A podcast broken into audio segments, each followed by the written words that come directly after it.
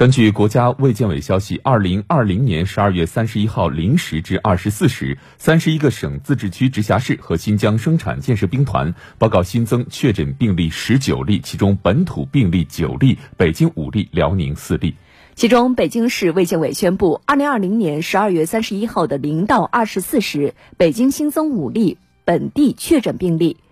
病例详情：四例来自于北京顺义区，一例来自于怀柔区，年龄最小的十八岁，最大的五十一岁。其中四例为轻型，一例为普通型。那根据介绍呢，自十二月二十三号至十二月三十号，此次顺义区局部聚集性疫情共涉及十八例新冠肺炎感染者。那此次疫情呈现局部聚集性的特征，确诊病例当中十三人与顺义区高丽营镇金马工业园相关，四人当然也包括无症状感染。者与顺义区华联金街购物中心相关，那此次疫情呈现局部聚集性的特征。另外，根据通报，针对于顺义区发现的发生的局部聚集性疫情，围绕着疫情防控工作是否存在着失职失责问题，开展了追责调查。到目前为止，共有五位相关的责任人被处理。